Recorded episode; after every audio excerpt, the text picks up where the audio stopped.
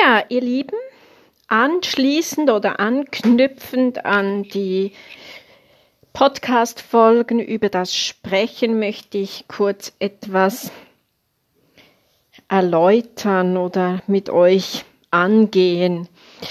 Wenn man auf der Bühne steht oder man singt, vielleicht hat man ein Projekt mit, mit einem Schauspieler, jetzt in meinem Fall ist, war das so, es war mit einem Schauspieler und die Übung, die ich jetzt mit euch angehen möchte oder über was ich sprechen möchte, hängt mit der Tonqualität durch die Körperhaltung zusammen. Also man stellt sich ja so in der Regel, wenn man, wenn man eine, einen Vortrag hält oder eben wenn man in der Kirche singt oder wenn man einen Liederabend singt, dann stellt man sich so schulterbreit hin und hat so in der Mittellage, in der Mittelposition eine gute Kopfhaltung. Jetzt kann es aber sein, dass ich eben äh, auf der Bühne singen muss und da liege ich, liege ich zuerst auf dem Tisch.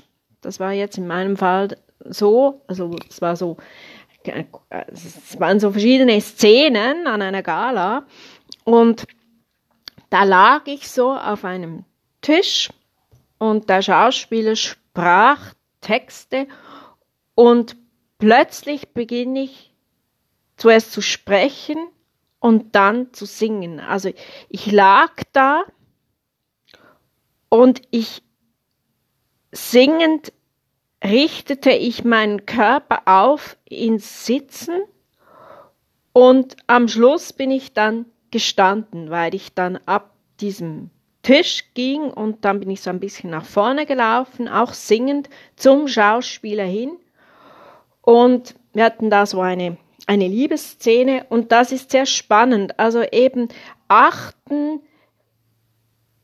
wie verändert sich der Ton der Körperposition. Und da gibt es eben sehr, sehr gute Übungen zu und die habe ich schon im Studium gelernt. Und da bin ich einfach wahnsinnig froh, auch dass ich, natürlich mache ich das heute alles, ist das, ist das, das ist sehr abrufbar bei mir, weil das natürlich so eingespielt ist. Und trotzdem muss es, es, es muss abrufbar sein, aber trotzdem muss es eben sehr bewusst sein.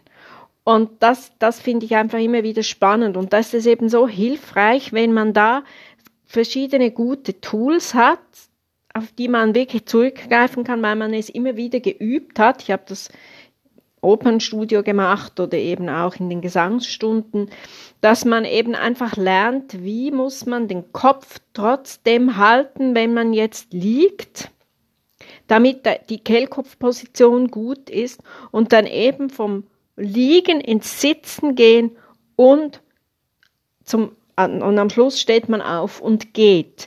Und das sollte eben keine, keine Qualitätminderung hörbar sein, weil die Tonqualität muss einfach immer gleich gut sein, egal wie die Körperhaltung ist.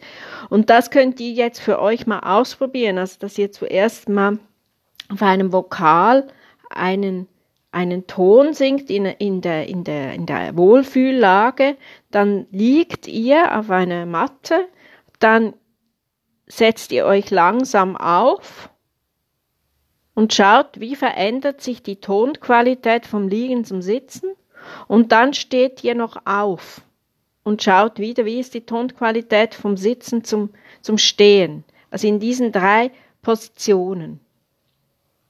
Der Nacken spielt auch eine große Rolle. Und da gibt es eben wunderbare Übungen zu. Und die mache ich natürlich in meinen Kursen mit meinen Schülerinnen und Schülern. Das ist wirklich sehr, sehr spannend. Also im Sitzen aufrichten. Und da muss man eben auch schauen, sind die Beine gelockert. Es muss alles sehr locker und geschmeidig sein. Vom Tisch aufstehen, achten auf die, auf die Qualitätveränderung im Klang vom Liegen zum Sitzen bis zum Stehen. Das ist wirklich super spannend, weil wenn man eben so auf der Bühne singt oder so, dann steht man ja nicht einfach da, sondern man bewegt sich und der, die Bewegung muss eigentlich aus einer totalen Entspannung heraus entstehen. Aber ich brauche ja dann Spannung, um vom Liegen ins, ins Sitzen zu kommen zum Beispiel und dann vom Sitzen ins Stehen. Aber es muss trotzdem sehr, sehr geschmeidig und weich eben bleiben.